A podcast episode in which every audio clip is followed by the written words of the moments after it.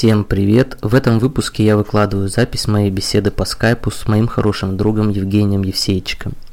Мы познакомились с Женей много лет назад, и в Жене меня всегда поражала особенность, э, которую не часто сейчас встретишь. Он читал философские книжки. Да, вот такая особенность у человека. Сейчас действительно встретишь немного людей, которые читают качественную философскую литературу, и я имею в виду не книжки по саморазвитию или как сейчас модно говорить, психическому здоровью. Нет, это философские книги, классика философии. Это и Кант, и Гегель. И Женя много лет уже изучает философию, изучает самостоятельно, и тем более это становится ценно, потому что ведь его никто не заставляет. Нет такого, что он, э, например, учится на философа и читает философские книги, на мой взгляд, это не столь ценно, когда человек э, сам тянется к знанию и систематически его, систематично его получает. И еще одна черта характера Жени, которая бросается в глаза сразу при знакомстве с ним, это то, что он очень скромный. Э, вот почему, когда я в начале беседы попросил его рассказать о себе, то услышал следующее – Руслан, ну ты уверен, что людям надо было мне что-то знать? Вот, это я считаю, что это главное, что надо было знать о Жене, что он скромный. Ладно, Женя нам в процессе беседы покажет себя. Тогда у меня сразу вопрос. Для всех любителей моего подкаста, у меня первый подкаст какой был? У меня вопрос был, там разбирал я вопрос такой, вот художественная литература. Это литература для дураков или вот как бы нет? Э, э, моя мысль там коротко была такая, что как бы вот мы, например, не знаем, что такое любовь, да, ну там с научной точки зрения. И поэтому, пока мы там в этом не разобрались, мы пользуемся таким суррогатом, как э, художественная литература, которая там всякие плюшки-финтифлюшки про любовь рассказывает.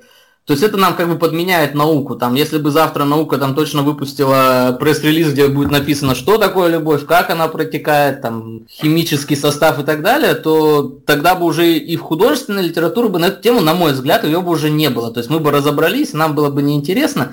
И вот отсюда я делаю такой оскорбляющий всех вывод, что вот те, кто любят художественную литературу, это просто люди, которые, ну прям любят, я имею в виду, не то, что там раз в год прочитать. Я вам сейчас тоже читаю, да, эту волшебную гору, но люди прям вот, которые только сидят на художественной литературе, вот э, согласен ли ты с такой мыслью, что это люди, которые просто боятся там взять какую-нибудь, э, ну хотя бы научпоповскую книгу и понять там, как происходят процессы на самом деле, а не верить вот художественной литературе. Вот как вот ты считаешь? Ну, я считаю, что не нужно а, художественной литературе ставить те цели, которые перед ней не стоят. Она, перед ней нет цели а, раскрыть предмет ну, точнее, раскрыть его научным образом. А, это раз. И два, я считаю, что ни наука не сможет заменить художественную литературу, ну и наоборот, это невозможно. Это, ну, скажем так, разные формы познания. Они друг друга не взаимоисключают, а взаимодополняют. То есть, если мы ударяемся ну, в какую-то... Ну, ты прям имеешь, ты прям настаиваешь на том, что наука, что художественная литература это равноценный, там, параллельный научному способ познания. Вот ты прям так считаешь? Нет, он не хуже, не лучше.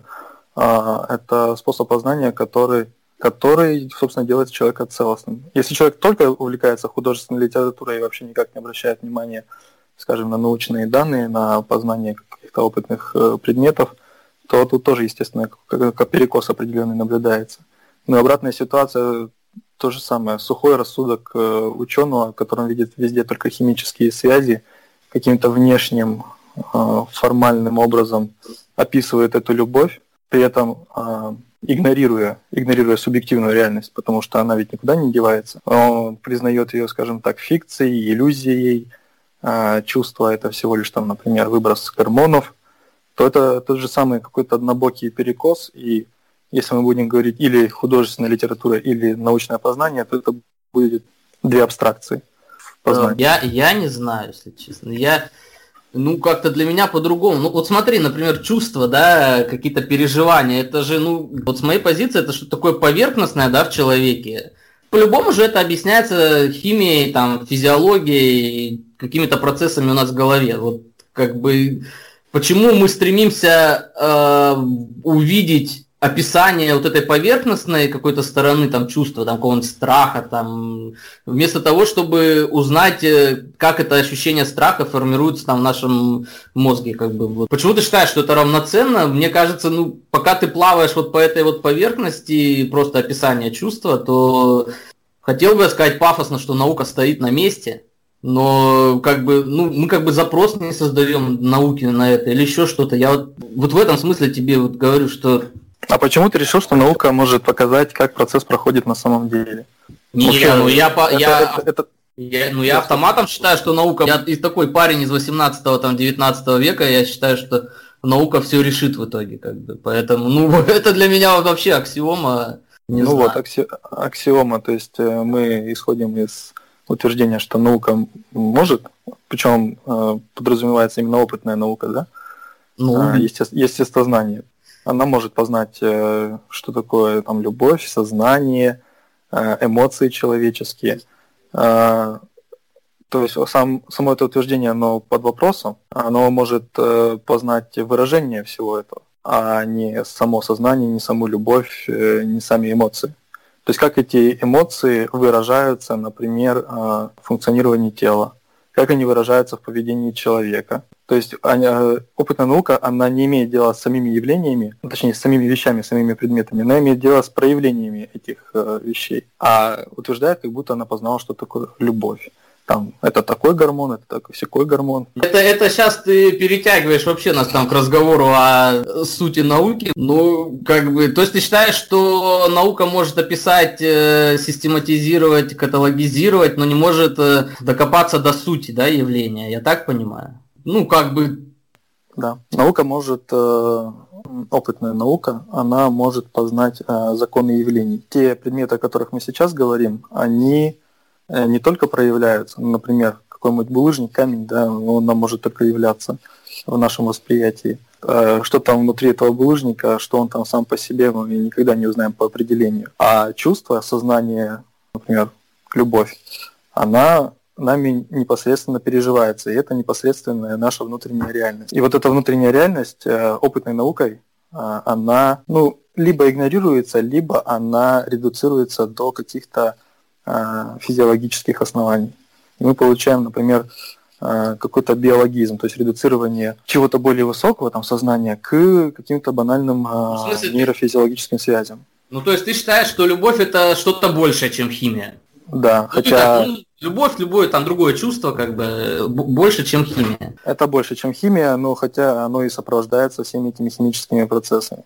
Это так же, как э, сознание, это оно невозможно без мозга, хотя это не просто функция мозга, это нечто большее, да? Ты считаешь, что сознание, сознание больше, что-то больше, чем мозг, да, как бы? Это философский вопрос, и мы тут, знаешь, куда вы едем. Да, тут можно... Ну, я могу сразу сказать, что я ответа на этот вопрос не знаю. Вот поэтому, поэтому я и не категоричен в своих суждениях. Вот. Ну и, собственно говоря, мы к чему приходим вообще? Пред, ну, задача ли художественной литературы вообще там описывать э, переживания.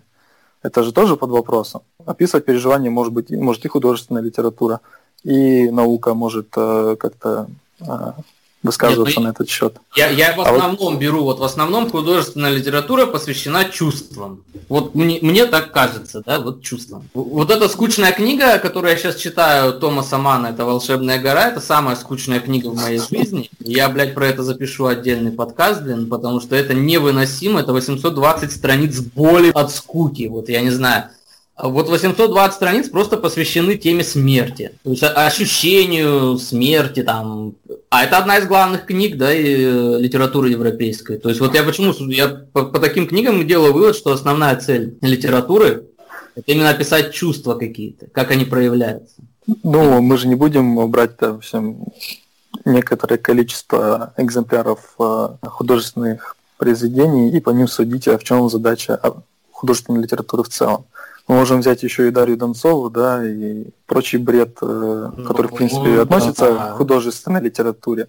И что у нас, э, какие задачи тогда перед художественной литературой мы поставим, если будем судить они именно по этим произведениям. А, ну, то есть надо понимать, что любой пример любой экземпляр э, произведения, он не может э, выразить собой всю сущность художественной литературы, поэтому по нему судить навряд ли стоит. Тем более это одно произведение и отдельно нет, ну, стати... автора. Нет, ну, ну, статистически как бы основные произведения, которые там считаются великими, они в основном посвящены любви. Там Евгений Онегин, не любви, ну другим чувствам, но в основном, конечно, любви. Там Евгений Онегин какой-нибудь, блин, я не знаю, да все. Ну вот основные, какие там «Война и мир» чему посвящена, тоже же чувствам в большей степени, мне кажется.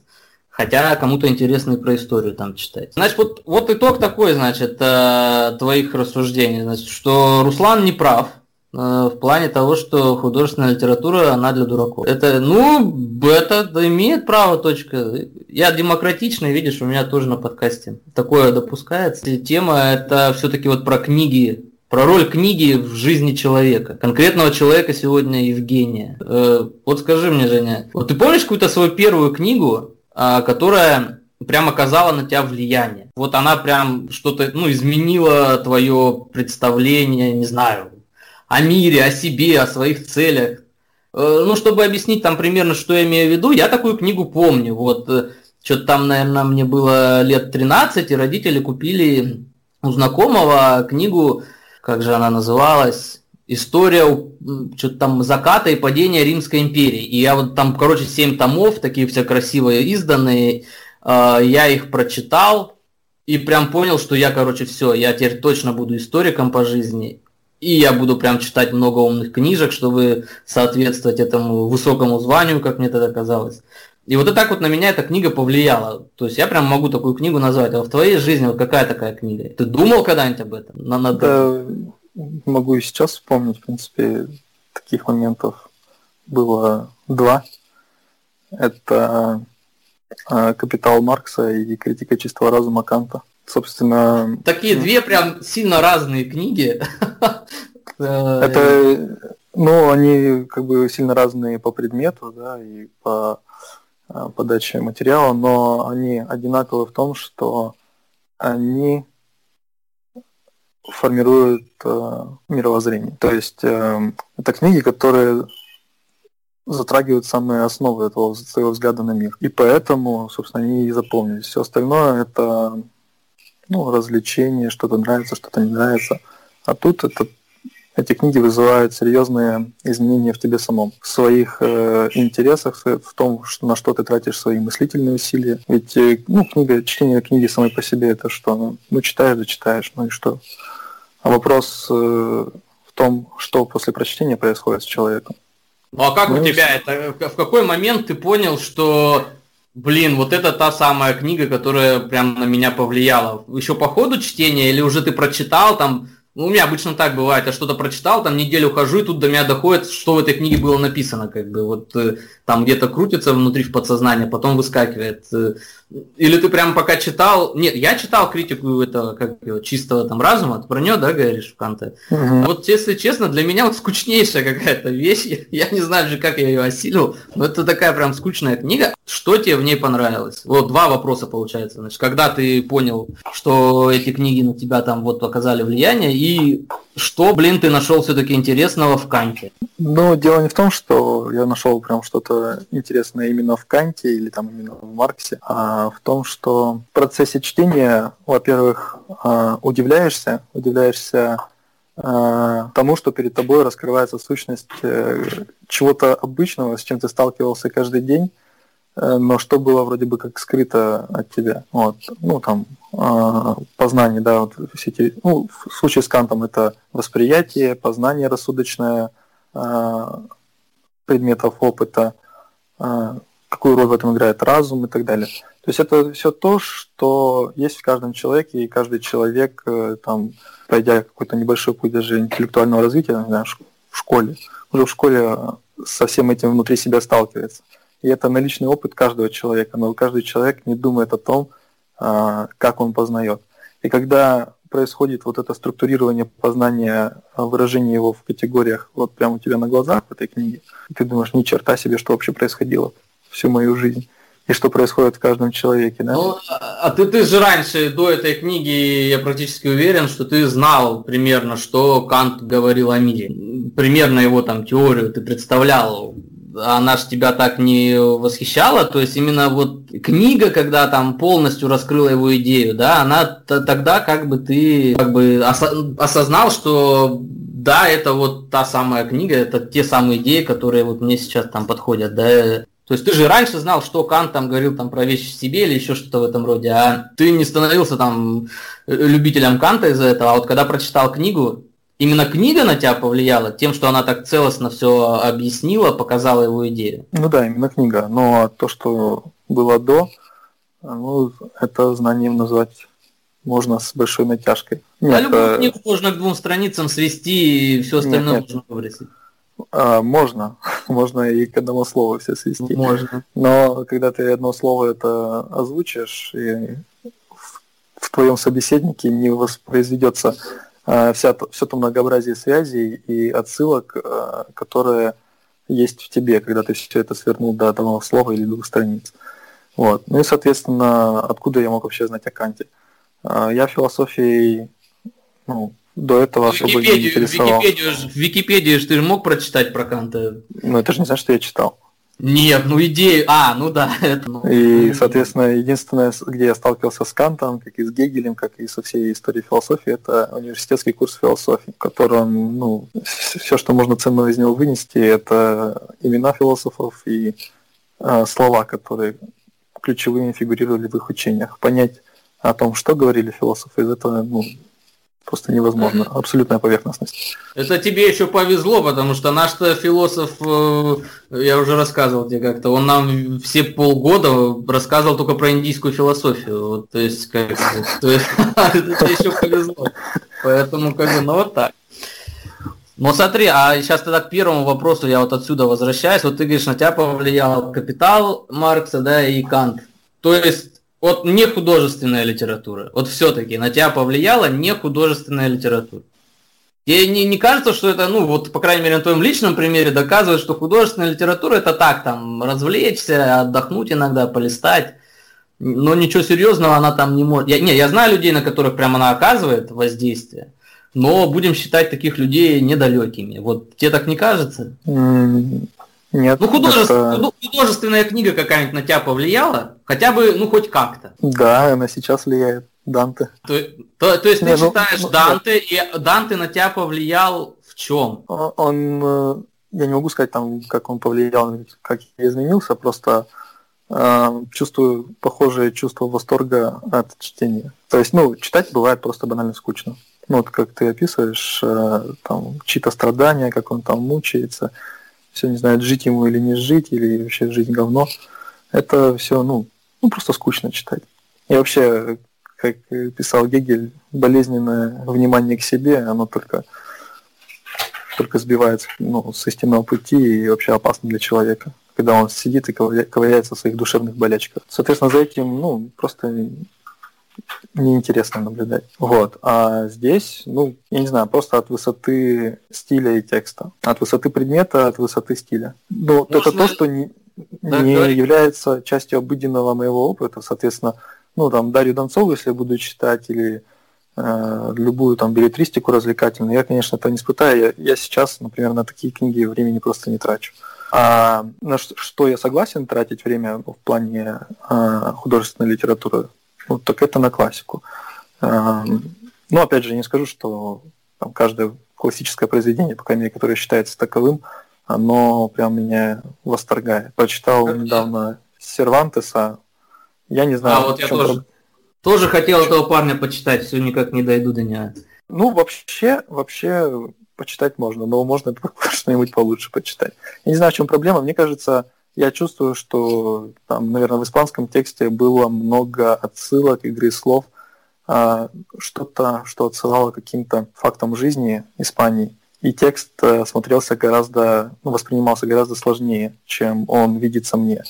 Э, в том переводе, в котором я читал, ну, довольно ну, плоское повествование. Ну, оно как-то какое-то пресное, что ли, плоское, обычное, э, детское во многом. И, соответственно, я могу а, вылучить из этих двух книг а, какое-то идейное содержание, которое, в общем-то, важно, но я не понимаю, зачем его на такое количество страниц размазывать тонким слоем. И поэтому для меня, ну, ну, как-то бесследно чтение прошло. А вот в случае с Данте это такой концентрат, что там песня на пять страничек, прочитанная а, там одна-две, максимум три песни в день, это уже там пища для ума и эстетического восприятия просто хоть отправляй. Поэтому вот художественная литература, она разная, и совсем отказываться от нее я бы не стал. У меня сразу провокационный вопрос э, возник. Вот из этого странного сочетания Данте и Канта не родится ли протестантизм какой-нибудь или католицизм в тебе, знаешь, там как-то...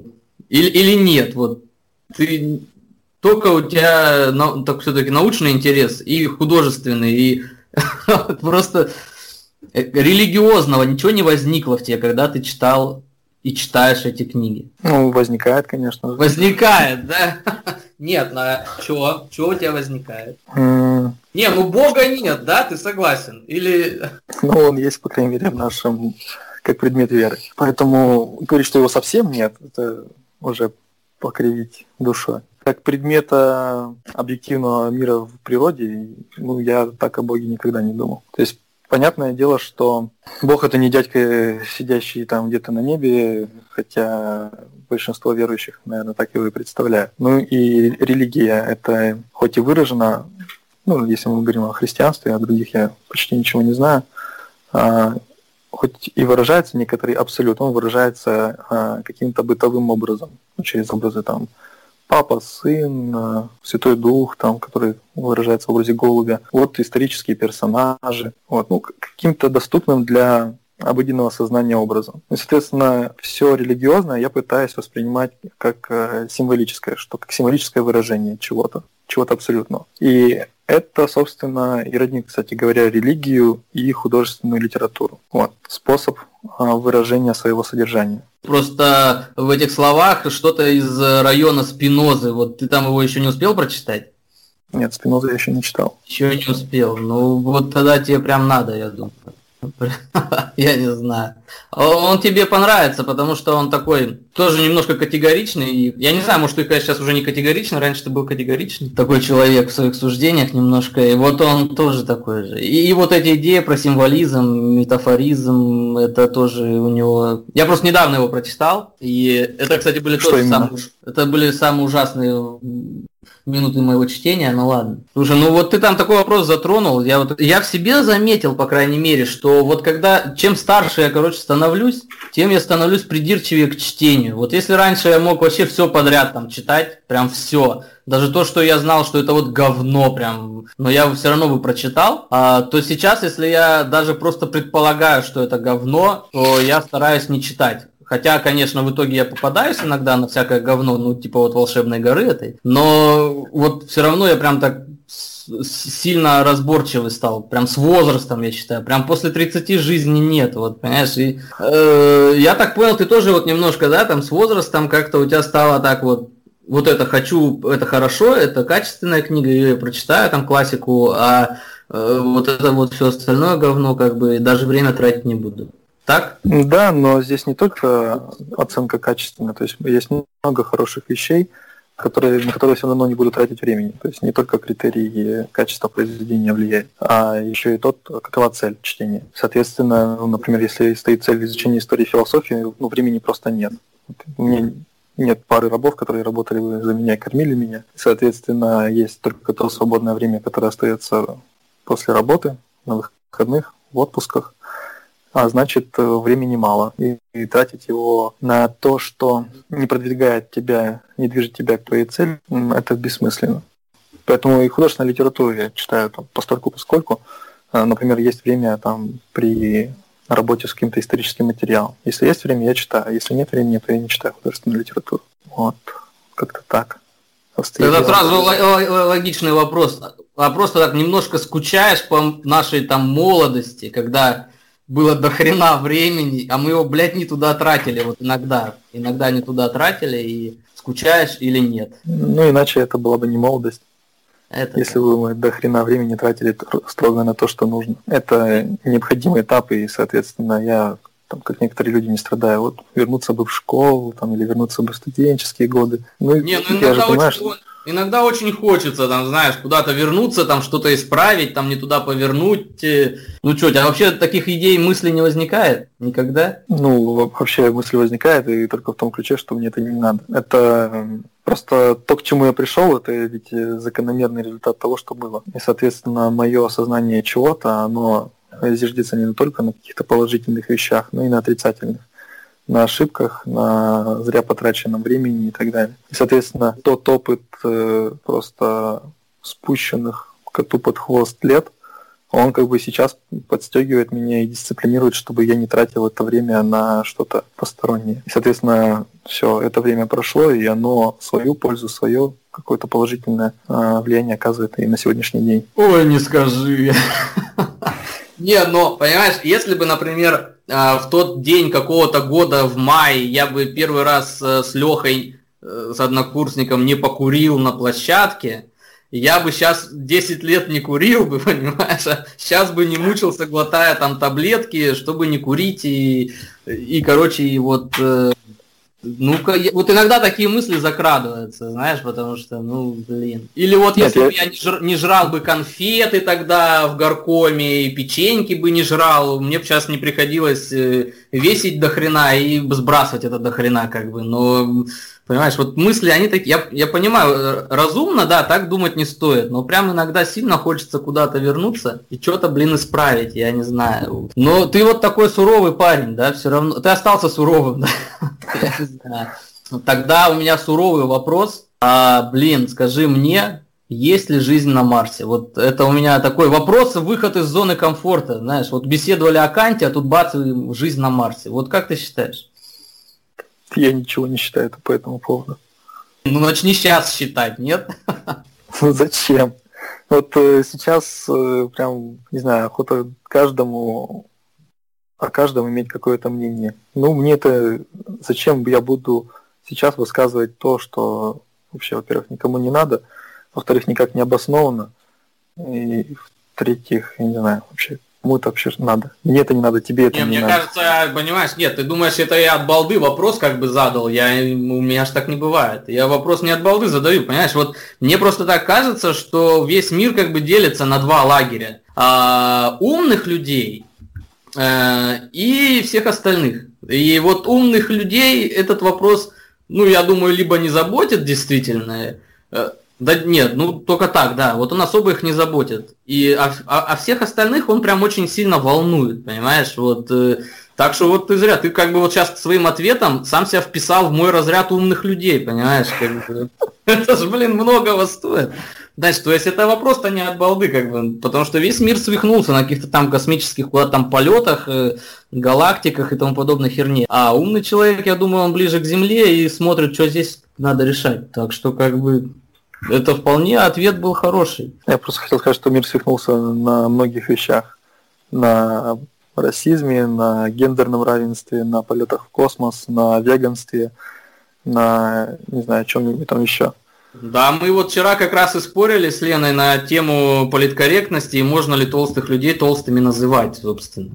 Потому что это не политкорректно. Ну просто эта политкорректность, да, она прям совсем с ума сошла. Я недавно узнал что не политкорректно говорить ребенку, а, что ты должен закончить школу, потому что это его дело, и если он захочет бросить школу и начать бизнес, мы не можем его, значит, ему препятствовать, а если мы ему, значит, настаиваем, то мы нарушаем как бы его право на его там жизнь, мнение и тому подобное. Но это вообще бред, вот это на политкорректности мир сверхнулся. Ну, я так понимаю, к ней относишься как? Ну, то, если человек толстый, я считаю, надо назвать толстым, правильно? Ну, ты как бы толстый, я толстый, понимаешь? Как бы, ну, хватит уже. Ты, кстати, я не имею в виду, что ты, я не знаю, ну, лицо у тебя такое. Но это да. И, э, понимаешь, ну, я так считаю, что, как бы, конечно, оскорблять человека, там, прям матом не надо. Но если привычно, там, к толстяку, к толстым обращаться, в что там и вдруг в 21 веке так не будем к человеку обращаться. Это, конечно, на мой взгляд, это какой-то это, блин, бред.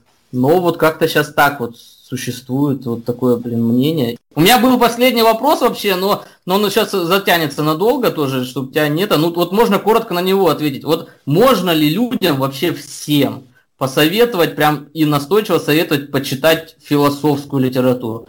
качественную, какую-нибудь классическую, там того же Канта, вот прям, прям что все должны почитать. Или это удел тех, которые сознательно интересуются. Или вот мы прям должны вот всем вот в глотку запихивать этого Канта. Ну, я сразу нет. скажу, что я, я, я сразу скажу, что я считаю, что да, надо всем все запихать, э, Канта, Гегеля, всех подряд, как бы пускай там варятся в голове, как бы у них э, все эти мысли. Нет, просто так запихивать никому ничего не нужно. Ну и изучение этой философии это удел тех, кто дошел до этой потребности. Извини, ну, то есть ты считаешь, что ты считаешь, что любому там человеку на улице ему Канта прочитать не надо? Я считаю, что стремиться к этому всем стоит, но вот так вот, а, ну мне сказали, что Кант это здорово, там, или философия здорово, и я тут должен что-то читать, а лучше-ка я вообще Гегеля начну читать, я еще с науки о логике. Ну, это же бред, это бессмысленно, это трата времени, и ничего ты из этого не вынесешь. То есть э, надо понимать, что э, у всего есть э, свое время. Не время, там, в смысле, по часам или по году, есть этапы развития человека. И вот как есть там этапы эмбрионального развития, да, вот как мы в э, чреве матери постепенно проходим все те этапы эволюции, которые а, были в природе, да, там, через рыб, рептилий, там, вот, до высшей формы, и уже тогда появляемся на свет. Точно так же и в индивидуальном сознании а, нужно проходить этапы развития. Вот. И если человек еще ну, просто не подошел к тому, что в него возникла, во-первых, потребность, а во-вторых, он уже готов э, к усвоению этого материала, пихать в него Канта, он, во-первых, возненавидит философию, а ее не усвоит, ну и, соответственно, это все было зря. Нужно просто помогать человеку развиваться, двигаться до того состояния, когда ему потребуется философия. Ну и философия такое дело, которое невозможно принудительно изучать. Математику можно принудительно изучить, физику можно принудительно изучить как э, внешние данные. А философия, ну, это такая наука, которая вообще, ну, многими ставится под вопрос, наука это или нет, это еще отдельная проблема. А во-вторых, она не может быть освоена без э, свободного интереса. То есть, если человек сам изнутри не желает этого, она по определению не может быть усвоена. Вот. Я, я такой, видишь, немножко такой старой закалки большевик в этом плане. Я считаю, что надо с железной рукой всех э, в рай загнать и и там всем будет хорошо. Ну, вот видишь, я почему э, так говорю, потому что, ну, даже, ну, смотри, такой пример. Лена говорит, а, нас не касается, что если человек толстый, мы не должны ему говорить, что он толстый, говорить, что он должен похудеть, потому что нас это не касается. Я говорю, ну как это нас не касается? Этот человек живет там со мной в обществе, он работает там на заводах, и если он толстый, он будет хуже работать, а мне это нахрена? Мне надо, чтобы человек хорошо работал на заводе, правильно? Чтобы я там не работал. Ну, грубо говоря, да, ну, э, то есть меня это касается. Вот так же меня касается, например, что там вокруг меня там ходят люди, которые не читали Канта, грубо говоря. Я не настаиваю на, на Канте, но пускай он уже будет. То есть, э, и поэтому я считаю, что у меня есть право, например, людям говорить там, вот ты, блядь, должен взять Канта и прочитать. Ну, если не понял, давай вместе прочитаем там, или еще там, ну или начни с чего-нибудь попроще. То есть ты так не считаешь, что ты считаешь, это не мое, да, дело, что... Я так не считаю. Я считаю, что это твое дело, мое дело и вообще наше общее дело, а, какие люди живут вокруг нас, и их дело, каковы мы. То есть я, с одной стороны, э, не поддерживаю Елену в том, что там каждый человек абсолютно автономен, но в том плане, что что хочу, то и ворочу. Пока это никого не касается, да, то я могу быть каким угодно. Я могу делать что угодно, я могу считать что угодно. Вот. И, соответственно, вы все должны уважать мое мнение, мое право на частную жизнь, ну и так далее. То есть в этом всем есть э, доля правды, но только доля. Ну и есть другая крайность, когда общество, не знаю, через э, стереотипы, через государство, через школы установило какую-то ну, модель нормы, и эту норму насаживает э, на людей, готовы они к ней, не готовы. Ну, просто берет и формально втискивает в, в эти нормы. Все должны прочитать Кант. Хочешь, не хочешь, готов, не готов. Ну, вот просто такой твой долг. А, это разумно, что ну, люди как бы должны знать Канта, должны знать там какую-то классику литературы, должны знать основы Э, научных данных э, в современном обществе. Это все понятно. Но вот просто так э, взять, воткнуть людям в голову это все не, ну, уже не получается. И вот ну, в отличие, допустим, от советского прошлого, когда людям все это насаждали, и вроде как все были нормальными, образованными людьми, там в плоскую землю никто не верил. Сейчас у нас обратная реакция. маятник качнулся, у нас тоталитаризм мнений, каждое мнение священно, а плюрализм мнений. Вот. Это, да, да, да, это вообще глав, главная вот. беда современности, я считаю. То есть это две крайности, и надо понимать, что каждая из крайностей имела а, свой положительный момент, свою правду, но также имела свои ограничения, поэтому нельзя а, категорично вставать ни на одну из а, этих крайностей. Нужно попытаться понять, что в них а, истинного, и как-то это истинное превратить в конкретное истинное. Когда все мы, будучи абсолютно свободными да, личностями, при этом стремимся к одному и тому же, делаем одно и то же, понимаем одинаково. Но не потому, что нам с нас требуют одинаково думать, да, а потому что наше же внутреннее совпадает э, с внутренним каждого другого человека. Да, думать, это, что... это, это не похоже что-то типа самоцензуры, когда ты сам себе на, на, представляешь, что ну, ты думаешь, что это твое мнение, а на самом деле это не твое мнение. Вот так, так не будет? А здесь э, не будет, э, ну, в том идеале, к которому мы вроде бы должны стремиться, он, этот идеал, он и твой, и не твой. Ты э, лично в нем убежден, э, ты лично все продумал, промыслил, да, и своей практике свободно, без, принуд... без принуждения э, выполняешь какую-то норму, да, или идеал, но при этом он соответствует и общественным интересам, и интересам там, других частных лиц, и другие люди также думают. Например, сейчас... Ты, ты, ты, ты думаешь, что такое возможно? Что так Но будет это, когда-то? Это отчасти сейчас уже э, реально и часть нашего опыта. Например, я не убиваю людей не потому, что я боюсь наказания за то, что убью человека, а потому что считаю, что это зло, это безнравственно, и там даже отвратительного для меня человека я не готов убить. Вот. И люди, ну, большинство, я уверен, большинство людей, абсолютное подавляющее большинство, не убивают не из страха наказания, а из э, понимания или какого-то представления, общего ощущения э, святости человеческой жизни.